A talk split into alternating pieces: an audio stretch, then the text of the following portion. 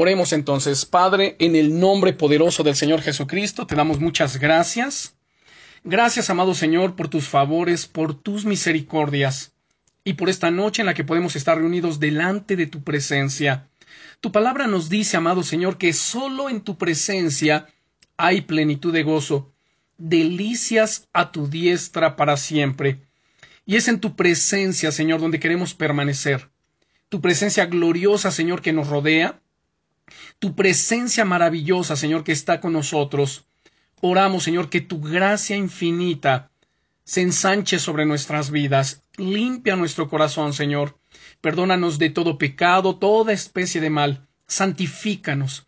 Y te rogamos que abras nuestro entendimiento. Enséñanos, glorioso Señor, en tu bendita palabra. Edifica nuestra vida, edifica nuestra fe. Abre nuestros oídos espirituales, Señor, para escuchar tu voz. Y afirma tu buena palabra en nuestros corazones, en el nombre poderoso, en el nombre glorioso de nuestro Señor Jesucristo. Amén. Continuamos entonces con la crianza de los hijos.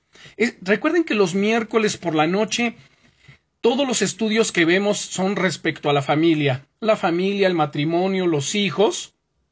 Quizá haya quien de repente se pregunte, bueno, pero es que yo no tengo hijos no me he casado. Bueno, miren, independientemente, eh, independientemente de ello, todos estos temas nos sirven por varias razones. Número uno, para los que ya estamos casados y tenemos hijos, bueno, pues para saber cómo, cómo debemos criarlos, educarlos, disciplinarlos, cómo podemos ejercer una paternidad responsable, cómo ser buenos esposos, eh, cómo hacer las cosas que son correctas delante de ellos, también con nuestra demás familia, aquí yo utilizo los siguientes términos. Hablo de nuestra familia inmediata, que es con quien nosotros vivimos, y hablo de la familia extendida. ¿Quién es la familia extendida?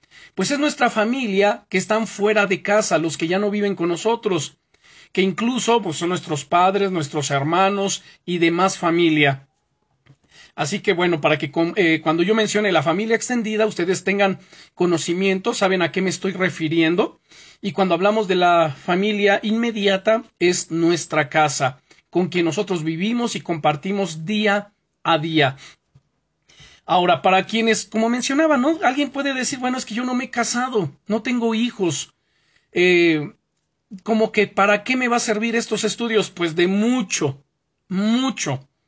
¿Cuántas veces hemos escuchado a matrimonios que después de un tiempo ya de casados, pues comienza a haber eh, algunos conflictos en el matrimonio, algunas diferencias, incluso con los hijos, y los comentarios que escuchamos a menudo son los siguientes, es que nadie estudió para ser padre.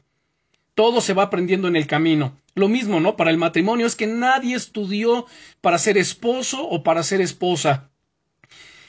Obviamente, muchos de, nosotros como pastores, como siervos de Dios, eh, previo al casamiento de una pareja, pues les damos un curso prematrimonial, prenupcial. Pero, algo muy importante, ¿cuánto puede durar ese curso? ¿Unas cuantas semanas? ¿Unos cuantos meses? Cuando para ser un ingeniero, para ser un médico, un abogado, incluso, bueno, podemos citar cualquier otra profesión, pues se requieren años, años. Entonces tratar de entender y asimilar un curso, eh, digamos, en unas semanas o en unos mesitos, ¿no? Para ser unos excelentes padres, pues no es suficiente. Así que yo creo que ustedes me entienden perfectamente, ¿no? A qué me estoy refiriendo. Así que bueno, sin más preámbulos, vamos a continuar a, o vamos a seguir sobre este estudio de la crianza de los hijos. Miren, la pregunta que yo lanzo aquí no solamente para los que ya tienen hijos, sino quizá para los que en algún momento pensarán en tener sus propios hijos. Entonces la pregunta es, ¿quieren criar hijos estables, íntegros y sanos? Ustedes pueden ver la sociedad en la que estamos viviendo, donde los valores morales han estado siendo socavados, donde el concepto de la familia está siendo atacado como jamás, como nunca antes en la historia, es impresionante. Y nosotros, los hijos de Dios, tenemos que defender el diseño original de la familia que Dios nos presenta aquí en la Biblia. De repente escuchamos, no, bueno, es que hay alrededor de 33 este, géneros. No, no hay 33 géneros. Hay dos sexos y 31 maneras distintas de gays. Eso es lo que existe el día de hoy.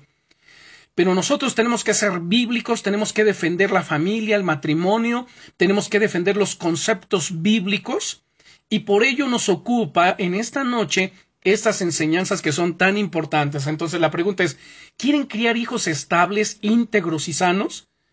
Entonces deben entender que les va a costar tiempo, así como lo acabo de mencionar, ¿no? En, acerca de una profesión, te lleva años.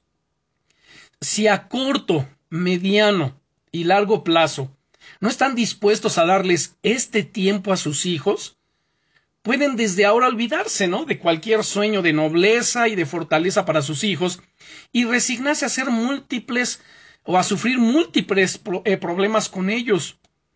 Con tristeza, saben, puedo decirles que he visto muchos casos en varias familias no cristianas y aún en las familias de grandes cristianos, donde la falta de tiempo, es decir, de pasar tiempo con los hijos, ha sido desastroso. Escuchen lo que estoy diciendo. A menudo escuchamos familias, hombres, ah, el papá, la mamá, ¿no? Que dicen, bueno, es que yo vivo una vida muy atareada, muy ajetreada, el trabajo, el negocio me absorben. A ver, cuidado. El Señor Jesucristo dijo lo siguiente, dale al César lo que es del César y a Dios lo que es de Dios. Dale a tu trabajo su tiempo, ya no te afanes más. Pero dale a tu familia su tiempo también, a tus hijos. Y no hablemos, es que yo les doy tiempo de calidad y refiriéndose a unos cuantos minutos o a una hora. A ver, no hablemos de ello. Dales buen tiempo y que todo ese buen tiempo sea tiempo de calidad. No hablemos de algo corto, algo pequeño, pero de calidad, sino hablamos de mucho tiempo, pero ese mucho tiempo que sea de qué? De calidad. Saben, quiero aquí interrumpir incluso mi esta enseñanza, o más bien, quiero agregar un ejemplo bíblico, ya que acabo de mencionar de que con tristeza podemos ver donde quiera. Y no solamente yo lo he visto, ustedes también han visto muchos casos en varias familias no creyentes. ¿Y saben qué es lo más triste? En familias de grandes cristianos, donde la falta de haber pasado tiempo con los hijos, de haberles dado esa atención, esa disciplina, ha sido desastroso. Y sin exagerar, saben, la repercusión trasciende muchas veces a generaciones. Miren, en el primer libro de Samuel, capítulo 2, abran su Biblia, por favor. Primer libro de Samuel, capítulo 2. Y mientras ustedes encuentran en el primer libro de Samuel, el capítulo 2, quiero citar las palabras del Señor Jesucristo en San Juan 5:39. En San Juan 5:39 el Señor Jesucristo nos dice, escudriñad las escrituras, porque a vosotros os parece que en ellas tenéis la vida eterna, y ellas son las que dan testimonio de mí. El Señor Jesucristo también nos dice, el cielo y la tierra pasarán, pero mis palabras nunca, nunca pasarán. Saben, hermanos, la palabra del Señor siempre va a permanecer. La palabra del Señor es la máxima autoridad de fe y conducta para nuestras vidas. La palabra de Dios es la norma, es el estándar de vida del cristiano. Así que tenemos que llenarnos, saturarnos, conocer la palabra de Dios, pero no solamente tener un cúmulo de información en nuestra mente, sino vivirla, practicarla. Bien, Noten el ejemplo tan tremendo que vamos a mirar en este momento. En el primer libro de Samuel encontramos el ejemplo, y permítanme hacer una breve reseña, de un hombre llamado Elí. Elí había sido, perdón, era en ese, en ese contexto histórico, era el sumo sacerdote del pueblo de Israel. Era el hombre responsable de hacer traer la gloria de Dios, la presencia de Dios al pueblo. Era el intercesor entre el pueblo y Dios, y entre Dios y el pueblo. Tenía una responsabilidad muy importante. Pero ¿saben qué sucedió aquí? ¿Y qué es lo, que más me inquieta? Que a veces podemos ser excelentes en nuestros trabajos, podemos ser excelentes en nuestra profesión, incluso en el ministerio, pero en casa ser un desastre. Sí, lo voy a volver a repetir. ¿Cuántas veces no escuchamos, ah, el ingeniero fulano, wow, qué persona, ¿no? O sea, como ingeniero, el médico sutano, ah, la doctora. Y, entonces conocemos gente así, muy importante, que son excelentes en su trabajo o profesión, pero cuando miramos su casa, su casa es un caos, su, caos, su casa es un desastre, matrimonios rotos, hijos en los vicios, y bueno, situaciones tristes, lamentables, y entonces uno dice, a ver, ¿qué está pasando? Ahora, lo más inquietante es como hombres de Dios y mujeres de Dios, escuchen lo que voy a decir aquí. Ustedes y yo somos siervos de Dios. Siervo de Dios no solamente soy yo como pastor, un profeta, un evangelista, un maestro de la palabra, no, no, no. Todos los que hemos venido a Jesucristo inmediatamente el Señor nos ha hecho sus siervos, es decir, servidores, le servimos. ¿Y de qué manera le servimos? De muchas maneras, ustedes lo saben ya. Eh, ustedes le sirven con sus oraciones, le sirven eh, predicando el Evangelio, dando testimonio, evangelizando, aportando con sus ofrendas, sus diezmos, alabando a Dios, involucrándose en actividades de la iglesia, etcétera. O sea, hay cantidad de maneras en que le servimos a Dios. Somos siervos de Dios. Ahora, ojo aquí.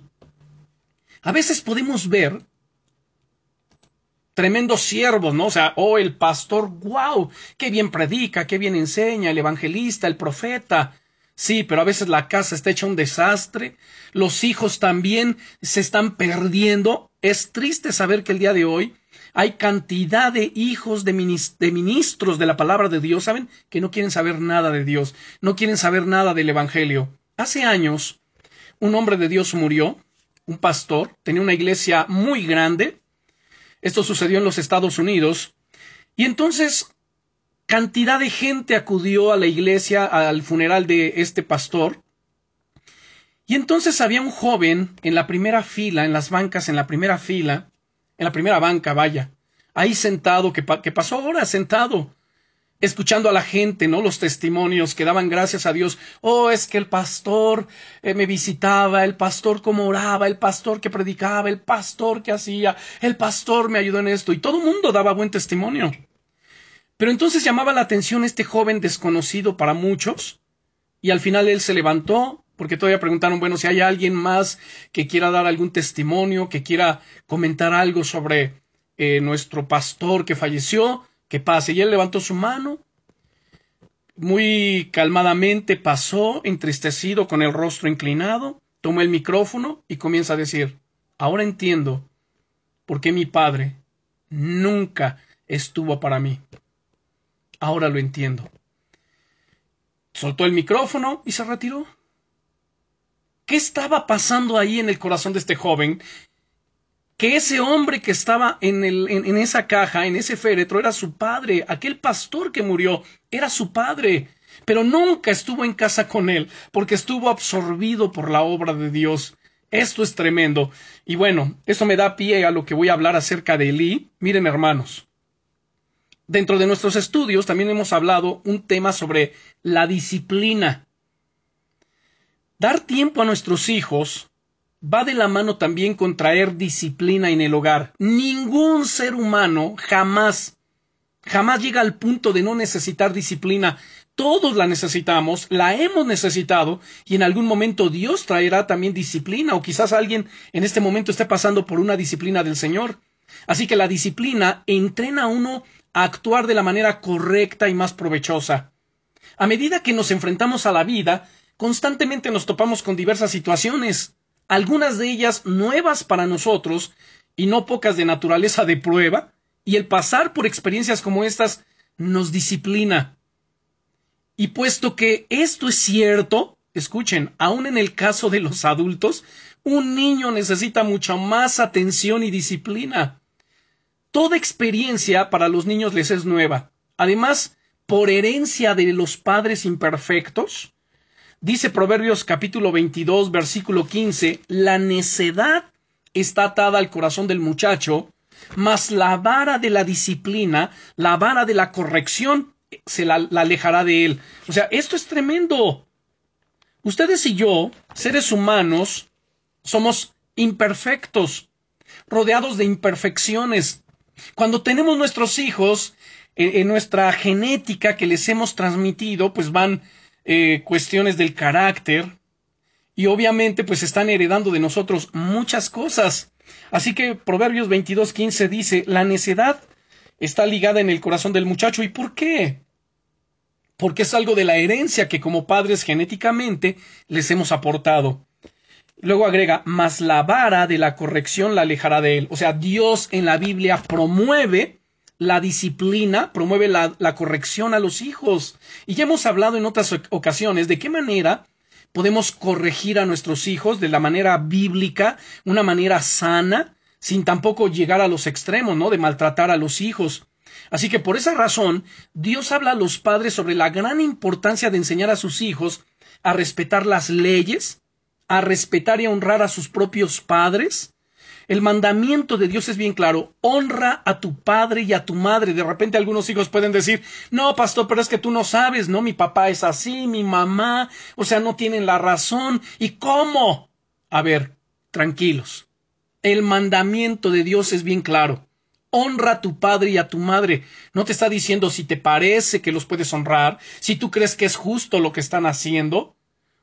O sea, tampoco te está poniendo como juez sobre tus padres. Tú honralos y honrar a tus padres es respétalos, ámalos, obedécelos, cuídalos. Por no observar este mandamiento, veamos cómo está la sociedad del día de hoy. Está en decadencia, la juventud está en decadencia. Es impresionante todo lo que está sucediendo. Pero hijos, honra a tu padre y a tu madre y vean la promesa para que te vaya bien y seas de largos días sobre la tierra. Padres, escuchen bien. Su responsabilidad es enseñar a sus hijos a que los honren. Si de repente un hijo, porque sucede que muchos llegan al conocimiento de Dios cuando los hijos ya tienen cierta edad, y entonces, pues los hijos de repente contestan, no, pero es que tú, y se tratan de poner al tú por tú. A ver, ahí es donde papá tiene que intervenir inmediatamente. A ver, ¿sabes qué momento? Estamos en Cristo y las cosas ahora son diferentes. Diferentes. Te pido que me honres y me respetes. Así de sencillo te pido, en el nombre de Jesucristo. ¿Por qué? Porque además la promesa dice para que te vaya bien y seas de largos días sobre la tierra. Porque si como padres de familia no enseñamos a nuestros hijos a honrarnos, Dios nos lo va a demandar. Así que escuchen, tenemos que enseñarle a nuestros hijos a respetarnos, a honrarnos, a respetar las leyes, a mantenerse moralmente limpios y amar a Dios. Si ellos no aprenden estos principios por la enseñanza que los padres les comunican verbalmente, sino que son desobedientes e ingobernables, entonces debe aplicarse alguna forma de disciplina. El mostrar negligencia en esto o no hacerlo pues resultará en criar hijos que más tarde no obedezcan a los padres en absoluto. Y esto pudiera resultar en la peor calamidad tanto para los hijos como para los padres. Ya sé, miren, en este tiempo que vivimos, ah, para mucha gente lo que estoy hablando suena así como que no, bueno, eso ya es extremista, ¿cómo es posible? Pues estos son los principios bíblicos de Dios. Y por eso es el ejemplo que vamos a ver del sumo sacerdote Lee. La negligencia al disciplinar trae desconsuelo. Elí era un padre en el Antiguo Testamento, tenía su familia. Eh, también era sacerdote, era el sumo sacerdote de la nación de Israel. En tal calidad, él estaba bien versado en la ley de Dios, conocía perfectamente la ley mosaica, la ley de Moisés, los diez mandamientos, o sea, todo lo sabía. En su vida personal es probable, escuchen lo que voy a decir, es probable que haya ejecutado sus deberes sacerdotales fielmente, quizás hasta haya enseñado concienzudamente la ley de Dios a sus hijos. Pero está claro que este hombre era débil, era flojo, demasiado indulgente con sus hijos, y no continuaba con la acción de vida y administraba la disciplina que se necesitaba. O sea, él no lo hacía, él evadía esa responsabilidad, como hoy día muchos padres lo hacen, ¿no? O sea, dejan que mamá discipline a los hijos. No, a ver, tú checa a tu hijo. No, no, nada de checa. A ver, tú, padre, ven y asume tu responsabilidad. ¿Saben lo que resultó en la vida de Lee? En que incurriera en el disfavor de Dios y que trajera desconsuelo sobre sí mismo. Pero Elí fracasó completamente en cuanto a un asunto que era más importante aún no demostró celo por la verdadera y limpia adoración de Dios cuando sus dos hijos se convirtieron en violadores de la ley de Dios. Recuerden esto, un pecado, eh, y lo voy a decir así, un pecado pequeño, si no se abandona, si no se confiesa, si no se corrige, nos va a llevar a uno grande, y ese a otro más grande, y va creciendo hasta que ya es una bola de nieve que no se puede detener. Humanamente no se puede detener. Y permítanme señalar a la luz de las Escrituras los pecados de los hijos de Elí.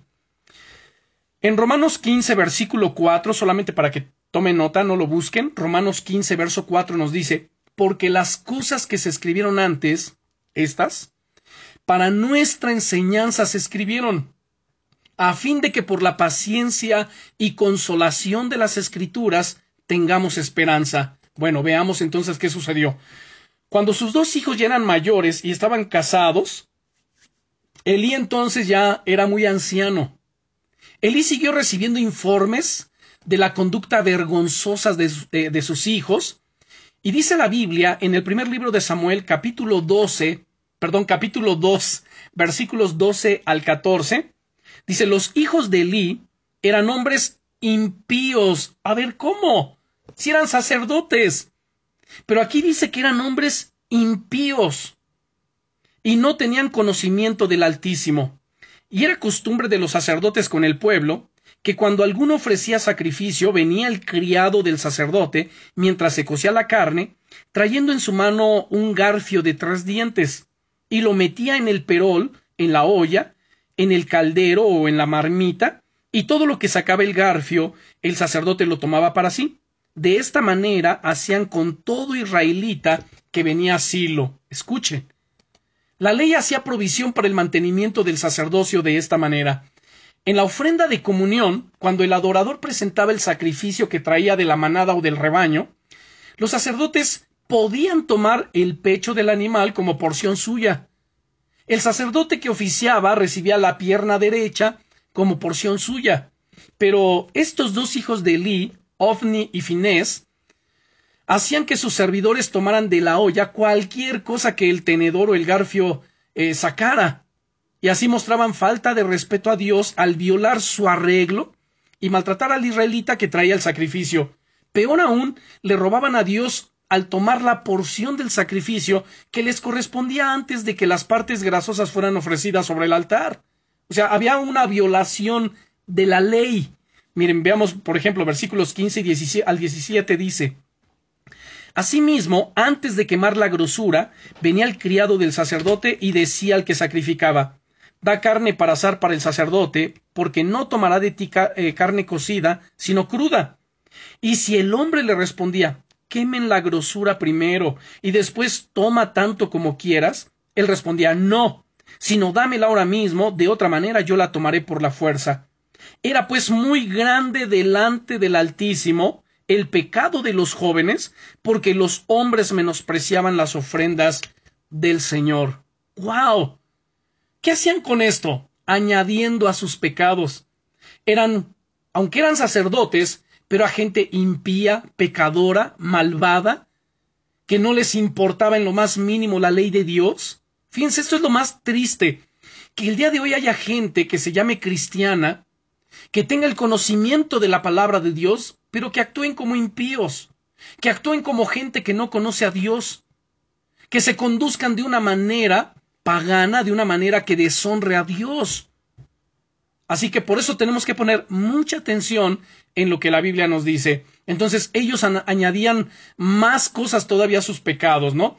¿Qué hacían estos inicuos? Bueno, cometían actos de inmoralidad con las mujeres que servían en el tabernáculo de modo que todo el pueblo de Israel llegó a saberlo.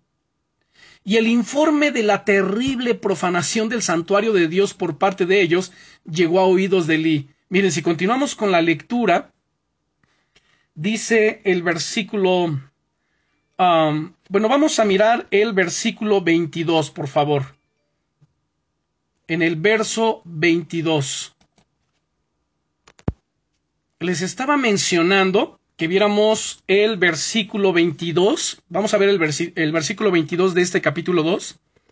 Dice, pero Elí era muy viejo y oía de todo lo que sus hijos hacían con todo Israel y cómo dormían con las mujeres que velaban a la puerta del tabernáculo de reunión. Ahora, en esto estribaba el mayor fracaso de Elí.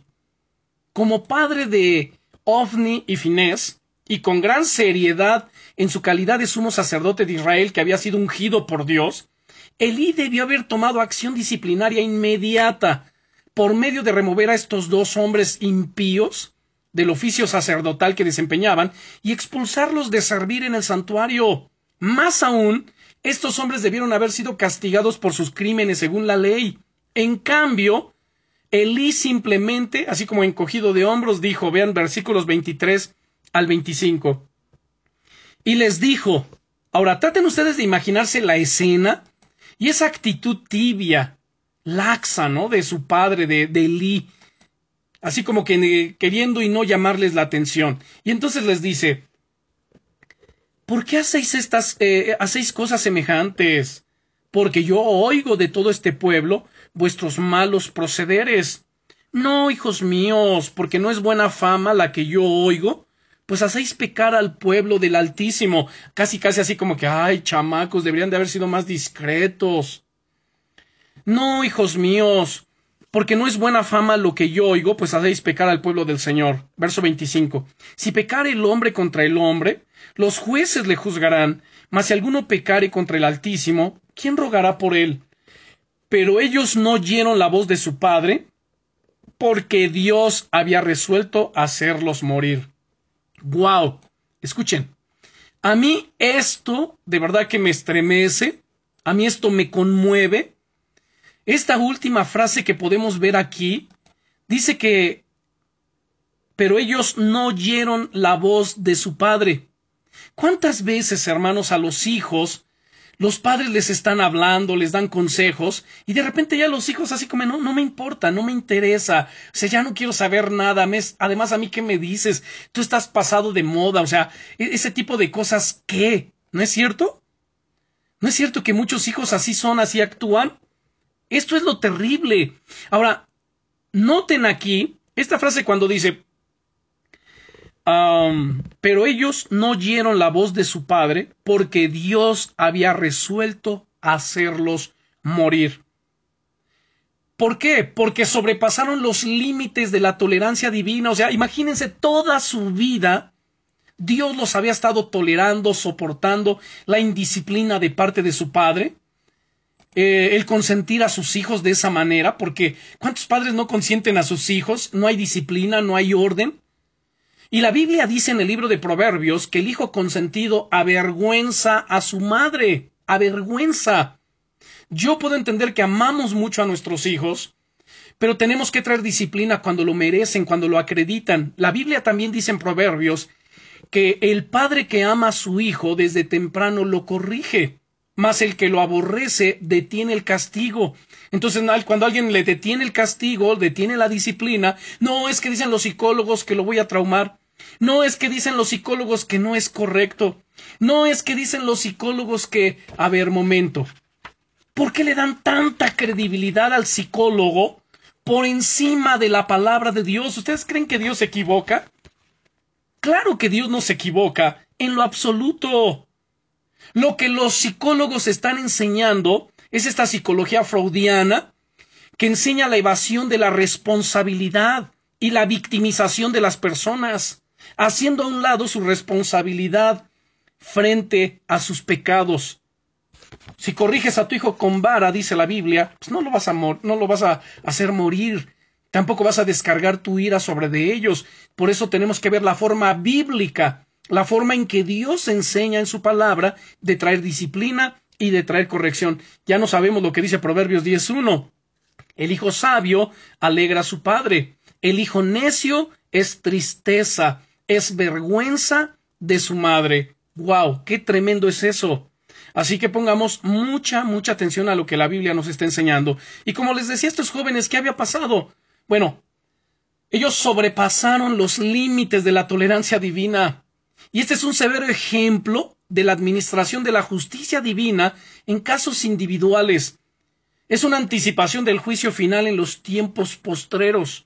¿Saben qué es lo que vemos aquí cuando dice pero ellos no oyeron la voz de su padre porque Dios había resuelto hacerlos morir. Este es el tipo de pecado al que se refiere el apóstol Juan en su primera carta, el pecado de muerte. Dice Juan, hay pecado de muerte por el cual yo no digo que se pida. Yo no digo que se ore. El pecado de muerte es cuando Dios determina hacer morir a una persona.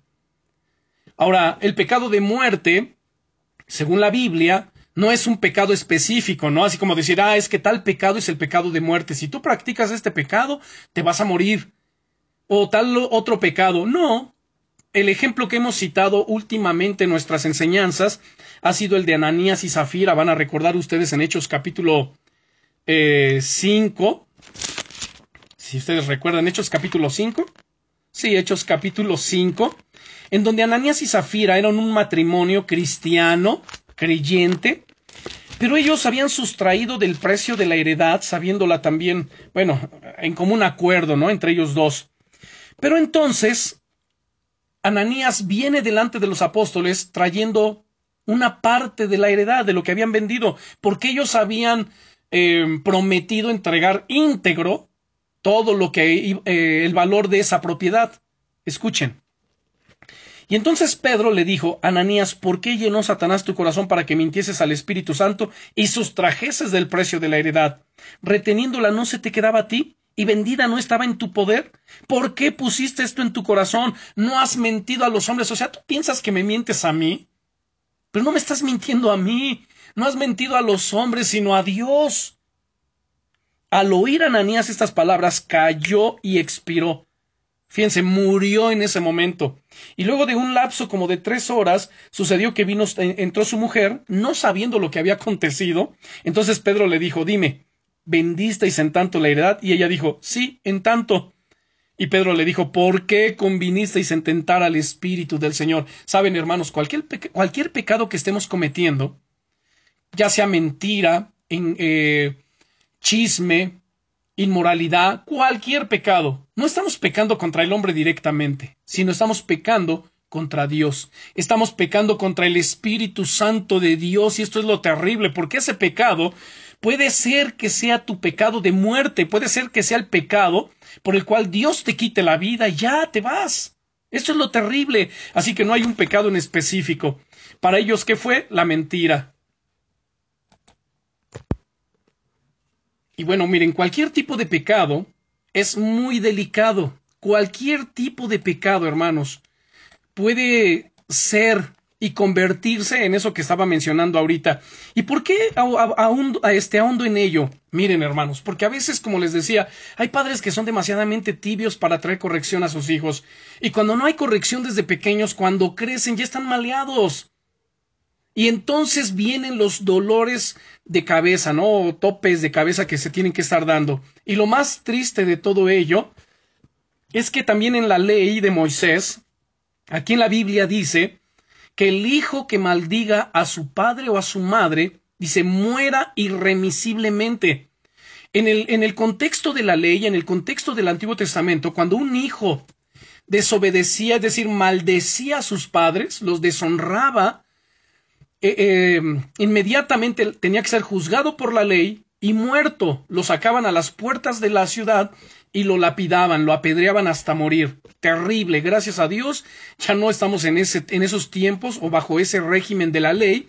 De lo contrario, ¿quién de nosotros estaría aquí? Pero bueno, a lo que yo voy con esto es porque, como les decía, el pecado de uno, ¿saben? Puede trascender, hermanos, hasta nuestras generaciones. Así que el juicio de Dios, entonces, después de ver estas letras, ¿no? De regresamos al primer libro de Samuel, capítulo 2, versículo 25. ¿Saben? El juicio de Dios se extendió a toda la casa de Elí. Cuando habla de toda la casa de Elí, se refiere a toda su descendencia. Miren, Dios no estaba durmiendo. o desinteresado en cuanto a este asunto, sino que ya había juzgado a estos hombres corruptos, por eso es que Dios había determinado hacerlos morir. Líbrenos Dios, miren, en Gálatas capítulo 6, versículos 7 y 8 nos dice, No os engañéis, Dios no puede ser burlado, pues todo lo que el hombre sembrare, eso va a cosechar.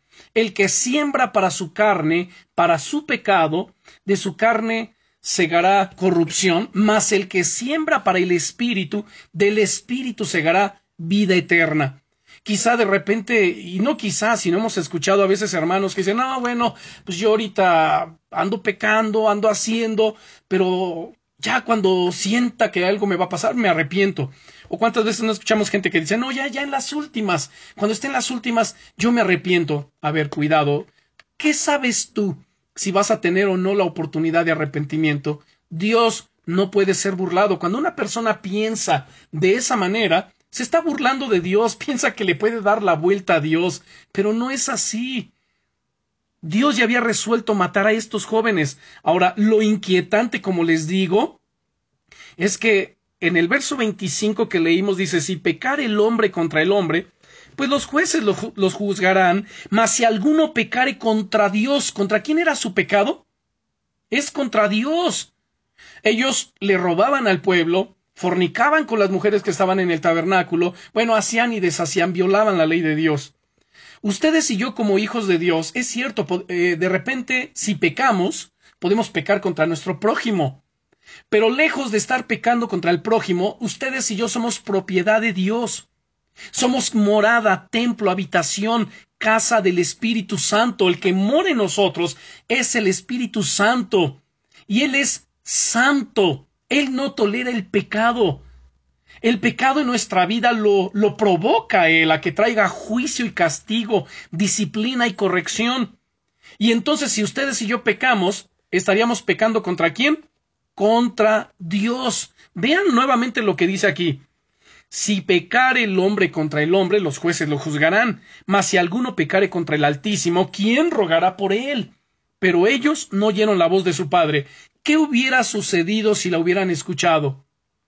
Si la hubieran escuchado, ellos quizás se hubieran arrepentido, hubieran corregido su camino, pero ya no hubo oportunidad para el arrepentimiento porque Dios había resuelto hacerlos morir. ¿Qué tanto amamos a nuestros hijos? Pues traigamos corrección cuando ellos lo ameriten. ¿Se dan cuenta? Traigamos corrección. La Biblia dice que Dios ya había traído juicio sobre ellos y dice que ahora Dios había determinado darles muerte y en armonía con su juicio hizo que un hombre de Dios fuera donde estaba Elí con un mensaje terrible, con un mensaje hiriente. Miren, vean adelante en el versículo 27 hasta el 36. Dice, y vino un varón de Dios a Elí y le dijo, así ha, dicho el Altísimo, ¿no me manifesté yo claramente a la casa de tu padre? cuando estaban en Egipto en casa de Faraón, y yo le escogí por mi sacerdote, sacerdote entre todas las tribus de Israel, para que ofreciese sobre mi altar y quemara incienso, y llevase efod delante de mí, y di a la casa de tu padre todas las ofrendas de los hijos de Israel? ¿Por qué habéis hollado mi sacrificio? La palabra hollar es pisotear. ¿Por qué habéis hollado mis sacrificios y mis ofrendas que yo mandé ofrecer en el tabernáculo y has honrado a tus hijos más que a mí? Escuchen esto. Lo terrible, hermanos, es que hay padres de familia que honran más a sus hijos que al mismo Dios. Y han escuchado esas frases, ¿no? De, ay, es que mi hijo es mi adoración, no, es que mi hija, y se dan, pero todo por sus hijos. ¿Y Dios dónde queda? ¿Y la palabra de Dios dónde queda? ¿Y el mandamiento de Dios dónde? Entonces terminan invalidando el mandamiento de Dios por honrar, por amar, por solapar, por proteger de más a sus hijos. Vean lo que dice aquí, nuevamente. ¿Por qué habéis hollado mis sacrificios y mis ofrendas que yo mandé ofrecer en el tabernáculo? Y has honrado a tus hijos más que a mí, engordándoos de lo principal de todas las ofrendas de mi pueblo Israel. Por tanto, el Señor, el Dios de Israel, dice, yo había dicho que tu casa y la casa de tu padre andarían delante de mí perpetuamente. Mas ahora dice el Señor, nunca yo tal haga, porque yo honraré a los que me honran, y los que me desprecian serán tenidos en poco. He aquí, vienen días en que cortaré tu brazo y el brazo de la casa de tu padre, de modo que no haya anciano en tu casa, Verás tu casa humillada mientras Dios colma de bienes a Israel, y en ningún tiempo habrá anciano en tu casa. Escuche. El varón de los tuyos, que yo no corte de mi altar, será para consumir tus ojos y llenar tu alma de dolor, y todos los nacidos de tu casa morirán en la edad viril. Y te será por señal esto que acontecerá a tus dos hijos, Ofni y Finés, ambos morirán en un día y yo me suscitaré un sacerdote fiel que haga conforme a mi corazón y a mi alma, y yo le edificaré casa firme, y andará delante de mí ungido todos los días. Y el que hubiere quedado de tu casa vendrá a postrarse delante de él por una moneda de plata y un bocado de pan, diciéndole Te ruego que me agregues alguno de los ministerios para que pueda comer un bocado de pan. ¡Wow! Esta profecía, hermano, se cumplió parcialmente cuando poco tiempo después los dos hijos de Eli fueron muertos en una batalla con los filisteos, y el arca de Dios, el arca del pacto, que ellos habían cargado a la batalla, fue capturada. Cuando la noticia llegó, el informe llegó a los oídos de Elí, de este sumo sacerdote, él cayó del asiento hacia atrás al lado de la puerta y se le quebró la cerviz, es decir, se desnucó. Miren, vean adelante en el capítulo 4 de este primer libro de Samuel. Y como pueden darse cuenta, realmente estos pasajes que estamos viendo son demasiadamente fuertes, pero están para amonestarnos. Miren, primer libro de Samuel capítulo 4, versículo 10 dice, Pelearon pues los filisteos e Israel fue vencido y huyeron cada cual a sus tiendas y fue hecha muy grande mortandad, pues cayeron de Israel treinta mil hombres de a pie. Vean el verso 11. Y el arca de Dios fue tomada, y los y muertos los dos hijos de Eli, Ovni y Finés. Aquí comenzó a cumplirse la profecía. Dios les quitó la vida. Fueron muertos. Cuando de repente escuchamos, ay, es que el joven fulano iba en su carro y de repente, ¡paz! se mató. O X situación. Miren, no estoy diciendo que siempre es así, pero muy probablemente muchos de esos casos, ¿saben qué? ¿Por qué ha sido? porque han deshonrado a sus padres, porque su pecado llegó al colmo y dijo Dios, ya basta, hasta aquí. ¿Se dan cuenta? A veces, y no a veces, ustedes y yo tenemos planes, planes para nuestra propia vida, nuestro hogar, nuestra familia, para la iglesia, pero solo Dios sabe hasta dónde vamos a llegar, ¿no es cierto? Ahora, si le añadimos ahí que alguno ande con algún pecado oculto en su corazón y que Dios le ha redarguido, que Dios le ha estado hablando, que Dios le ha hablado y corrige tu vida, arrepiéntete, que el Espíritu Santo está hablándole y diciéndole, hey, quizás hoy es la última oportunidad que tú tienes para corregirte, para arrepentirte, para abandonar tu pecado, porque si no, el siguiente en la lista a quien se le quite la vida vas a ser tú. ¡Wow! ¡Qué terrible! ¿No es cierto? ¡Qué terrible! Pero escuchen, luego vean el verso 18.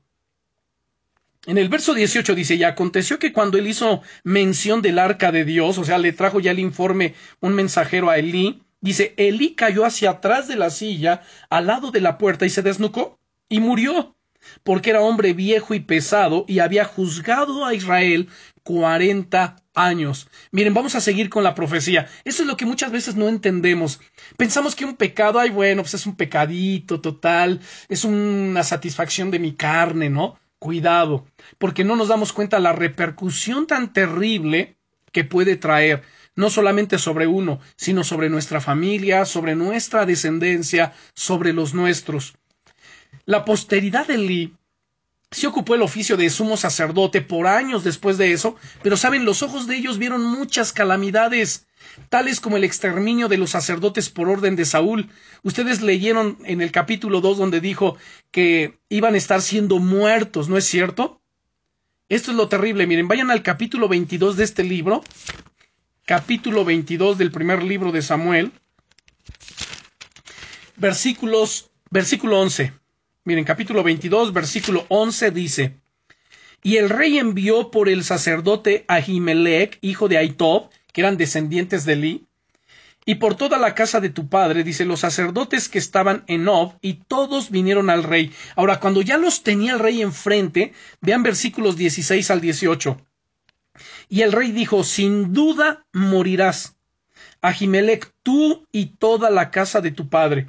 Entonces dijo el rey a la gente de su guardia que estaba alrededor de él, Volveos y matad a los sacerdotes del Señor, porque también la mano de ellos está con David. Pues sabiendo ellos que huía, no me lo descubrieron, pero los siervos del rey no quisieron extender sus manos para matar a los sacerdotes del Señor. Entonces dijo el rey a Doeg, Vuelve tú y arremete contra los sacerdotes. Y se volvió Doeg el edomita y acometió a los sacerdotes y mató en aquel día ochenta y cinco varones que vestían efod de lino. Años más tarde se ejecutó otra parte del juicio cuando el rey Salomón expulsó a Abiatar, que era el sumo sacerdote, un descendiente de Elí, y lo hizo matar para que no rindiese servicio como sacerdote de Dios para cumplir la palabra de Dios que él había hablado contra la casa de Liencilio. Vean cómo estaban pasando eh, las décadas, ¿no? Los años, es más, algunos siglos. Salomón entonces puso en el lugar de Abiatar, en el oficio de sacerdote, a uno de los hijos de Sadoc. En el primer libro de Reyes, capítulo 2, primer libro de Reyes, capítulo 2, permítanme darle lectura, versículos 27 y 35 dice, primer libro de Reyes, capítulo 2, versículo 27 y 35, dice, así echó Salomón a Abiatar del sacerdocio de Dios para que se cumpliese la palabra del Señor que había dicho sobre la casa de Elí en Silo.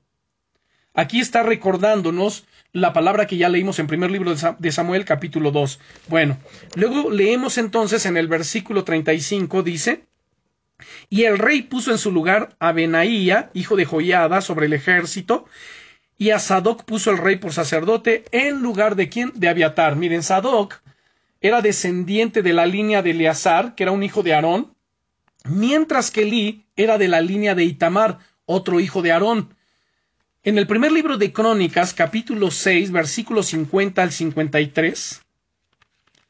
Miren, veamos, primer libro de Crónicas, capítulo 6. Ya sé que estos nombres para ustedes o la gran mayoría les están resultando muy raros, pero es muy importante que veamos esto por la repercusión del pecado que llega a abarcar hasta nuestras generaciones. Vean, primer libro de Reyes, capítulo 6, versículo 50 al 53. Por ello, hermanos, eh, dice en Proverbios, el que encubre su pecado no prosperará, mas el que lo confiesa y se aparta alcanzará misericordia. Si no nos arrepentimos, no abandonamos los pecados ocultos, saben hermanos, esos pecados van a alcanzar a nuestros hijos, van a alcanzar a nuestras descendencias. Esto es lo impresionante, lo terrible, lo triste. Tenemos que cortar con todo ello en el nombre de Jesucristo. Eh, vuelvo a citar, Proverbios 28:13 es que dice, el que encubre su pecado no va a prosperar, no va a ir más adelante. Mas el que lo confiesa y se aparta, alcanzará misericordia, es decir, Dios le perdonará. Y esto ya no trascenderá. Entonces, dice primer libro de Crónicas, capítulo 6, versos 50 al 53.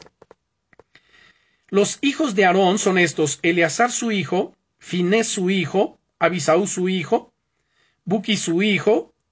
Bueno, luego y menciona en el 53 a Sadoc su hijo, pero en el verso 54 dice, estas son sus habitaciones conforme a sus domicilios y sus términos, las de los hijos de Aarón por las familias de los coaitas, coatitas, porque a ellos les tocó en suerte, les dieron pues Hebrón en tierra de Judá y sus ejidos alrededor de ella. Bueno, esto lo cito solamente para que tengamos el entendimiento de lo que estábamos hablando. Bueno, ahora, aún entonces, Después de todo esto, Dios permitió que algunos descendientes de Eli sirvieran como subsacerdotes, pero ellos experimentaron la, la, decadencia de la adoración en el templo durante el reinado de los reyes, cuando el sacerdocio no recibió el apoyo apropiado de la gente.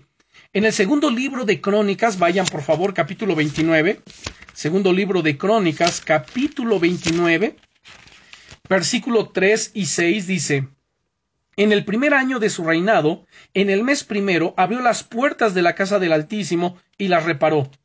Ahora el verso 6, porque nuestros padres se han rebelado y han hecho lo malo ante los ojos del Señor nuestro Dios, porque le dejaron y apartaron sus rostros del tabernáculo de Dios y le volvieron las espaldas. ¡Wow! Qué tremendo es esto, ¿no es cierto?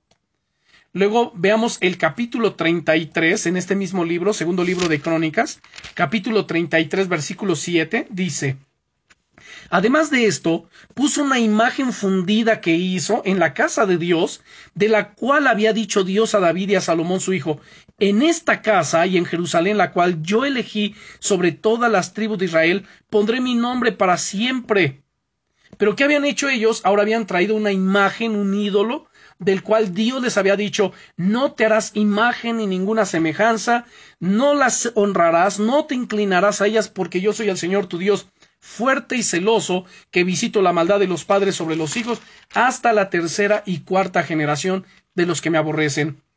Ahora vean el capítulo 34, por favor, capítulo 34, versos 8 al 11. Dice, a los 18 años de su reinado, después de haber limpiado la tierra y la casa, envió a Safán, hijo de Azalía, y a Masías, gobernador de la ciudad, y a Joa, hijo de Joacás, canciller, para que reparasen la casa del Señor su Dios. Vinieron pues estos al sumo sacerdote Hilcías, y dieron el dinero que había sido traído a la casa del Señor, que los levitas que guardaban la puerta habían recogido de mano de Manasés y de Efraín, y de todo el remanente de Israel, de todo Judá y Benjamín, y de los habitantes de Jerusalén, y lo entregaron en mano de los que hacían la obra, que eran mayordomos en la casa de Dios, los cuales lo daban a los que hacían la obra y trabajaban en la casa del Señor para reparar y restaurar el templo. Daban asimismo a los carpinteros y canteros para que comprasen piedra de cantería y madera para los armazones y para la entabladura de los edificios que habían destruido los reyes de Judá. Bueno, lo que estamos viendo aquí es toda esta serie de decadencia que había venido sobre la casa de Dios por el pecado de ellos. Entonces, el relato acerca de Lee enfatiza vigorosamente estos hechos que no podemos pasar por alto. Nosotros como siervos de Dios, como hijos de Dios, debemos obedecer el consejo bíblico de enseñar a nuestros hijos la palabra de Dios todos los días. Y aunque les mostramos amor y consideración, ¿saben? Debemos criarlos en la disciplina y regulación mental de Dios. En Efesios capítulo 6, versículo 4 nos dice, veamos Efesios capítulo 6, versículo 4, dice, y vosotros padres, no provoquéis a ir a vuestros hijos, sino criadlos en disciplina y amonestación del Señor. Véanlo nuevamente, por favor. Estamos en Efesios, capítulo 6 y versículo 4. Efesios capítulo 6 y versículo 4. Aquí nos habla acerca del orden familiar en este verso 4. Dios ha dado a los padres la responsabilidad de criar a los hijos. Esta no es la responsabilidad, lo he mencionado en otras ocasiones, de los abuelos, de las escuelas, del Estado, de grupos juveniles, ni de los compañeros o de los amigos. Aun cuando cada uno de estos grupos pudiera ejercer influencia sobre los niños, en última instancia, el deber y la responsabilidad descansan sobre los padres, y particularmente sobre el padre, a quien, a quien Dios ha designado cabeza de la familia, a fin de que la dirija, ¿Se dan cuenta? Pero este hombre tiene que ser temeroso de Dios, tiene que conocer a Dios, si no, ¿cómo va a guiar a su familia? ¿Cómo la va a dirigir? Si es un completo impío. No puede ser. Se necesitan dos cosas para la apropiada enseñanza de los hijos. En primer lugar, una actitud correcta y un fundamento correcto. Una atmósfera permeada con crítica destructiva, condenas, falsas expectativas, sarcasmo, intimidación y temor, pues va a provocar a ir al niño. En una atmósfera semejante, pues no se podrá ofrecer enseñanza sana alguna. La alternativa positiva sería una atmósfera rica en ternura, entusiasmo, afecto y amor, consideración. En una atmósfera así, los padres pueden edificar las vidas de sus hijos sobre el precioso fundamento del conocimiento de Dios, la palabra del Señor. El hombre y la mujer, papá y mamá, tenemos que ser conocedores de la palabra de Dios. No podemos eh, hacer caso omiso de ello. Vamos a Deuteronomio capítulo 6, por favor. Deuteronomio capítulo 6. Y aquí en Deuteronomio capítulo 6, vamos a leer del versículo 4 al 9, nos dice, Oye Israel, el Señor nuestro Dios, el Señor uno es. Y amarás al Señor tu Dios de todo tu corazón y de toda tu alma y con todas tus fuerzas, y estas palabras que yo te mando hoy estarán sobre tu corazón, y las repetirás a tus hijos, y hablarás de ellas estando en tu casa, y andando por el camino, y al acostarte, y cuando te levantes. Y las atarás como señal en tu mano, y estarán como frontales entre tus ojos, y las escribirás en los postes de tu casa y en tus puertas. Hermanos, si los padres permiten que sus hijos hagan cosas incorrectas, si son tolerantes con ellas, pues no podrán menos que perder el respeto de los hijos. Más tarde, padres como estos se darán cuenta de que han destruido la línea de comunicación y lamentablemente verán que pierden a sus hijos, que se van a los caminos del mundo, a los caminos del vicio. Y mucho más importante aún es el ejemplo de los hijos de Lee, que acabamos de leer, que acabamos de mirar, que graba en nuestra mente el hecho de que todo uso que demos a nuestra posición como hijos, como siervos de Dios, para obtener ganancia egoísta, pues nos traerá el juicio terrible de Dios. Ustedes y yo, nuestro cuerpo, hermanos, es templo, morada, habitación del Espíritu Santo. Vamos a Primera de Corintios capítulo 3. Y yo creo que con esta cita vamos a terminar, vamos a concluir por hoy. Apenas estamos entrando a esta lección porque hay muchas otras cosas que tenemos que hablar. Pero bien, vamos a mirar 1 Corintios capítulo 3. Y versículo 10, versículos 16 y 17. Leemos aquí. Hay una pregunta. ¿No sabéis que sois templo de Dios? Y que el Espíritu de Dios mora en vosotros. A ver, hermanos, ¿dónde está el Espíritu Santo de Dios? Si ustedes han hecho de Jesucristo el Señor de su vida, si se han arrepentido de sus pecados, el Espíritu Santo mora en ustedes, mora en nosotros, Él está en mí, Él está hablando a través de mí. Esta palabra que yo les estoy hablando no es mi palabra, es la palabra de Él, es la palabra de Dios. El Espíritu Santo inspiró esta Biblia, este libro que tenemos en nuestras manos, Él lo inspiró. Así que bueno, somos templo, morada del Espíritu Santo. Y entonces, en el verso 17 dice, si alguno destruyere el templo de Dios, Dios le destruirá a él. Porque el templo de Dios, el cual sois vosotros, santo es. ¿Cómo podemos destruir el templo de Dios? Miren, cada uno de nosotros, ya entendimos en este momento, mi cuerpo, pueden decir ustedes, mi cuerpo es templo, es morada, es habitación del Espíritu Santo. Bien, mi responsabilidad es mantenerlo sano, mantenerlo en óptimas condiciones, porque es el templo del Espíritu Santo, es su habitación. Un hombre, una persona puede destruir este templo con, con vicios, alcoholismo, el tabaquismo, la droga, ah, con la inmoralidad, pecados sexuales y con muchas otras cosas, con la glotonería incluso, está destruyendo el cuerpo de Dios. Si alguno destruyera el, templo de Dios, Dios le destruirá a él, porque el templo de Dios, el cual sois vosotros, santo es. Ahora pueden entender lo que habíamos leído en Hechos capítulo 5, cuando Ananías y Zafira vinieron delante de Pedro, cada uno en su momento, y venían con mentira, venían ocultando su pecado, y Pedro lo descubrió. ¿Y cómo lo descubrió? Por el Espíritu Santo. Imagínense, el Espíritu Santo es Dios. Y el Espíritu Santo es omnipresente y omnisciente, todo lo sabe y está en todos los lugares a la vez. Él es Dios y está en cada uno de nosotros. Fíjense qué maravilloso. Está en ustedes y está en mí. Estaba en Pedro y estaba en Ananías y en Zafira. Y por supuesto él sabía todo y obviamente le comunicó Pedro, Ananías y Zafira hicieron esto, y por eso los confrontó. ¿Por qué? ¿Por qué mentiste al Espíritu de Dios? No me mentiste a mí, no nos mentiste a los hombres, sino a Dios, y cayó muerto.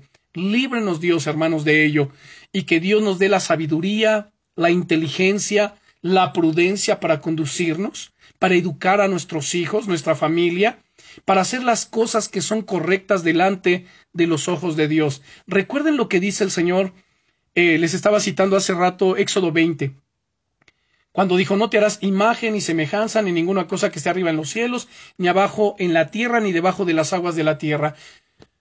Ah, porque yo soy el Señor tu Dios fuerte y celoso, que visito la maldad de los padres sobre los hijos, fíjense, hasta la tercera y cuarta generación de los que me aborrecen, pero la bendición viene aquí a continuación.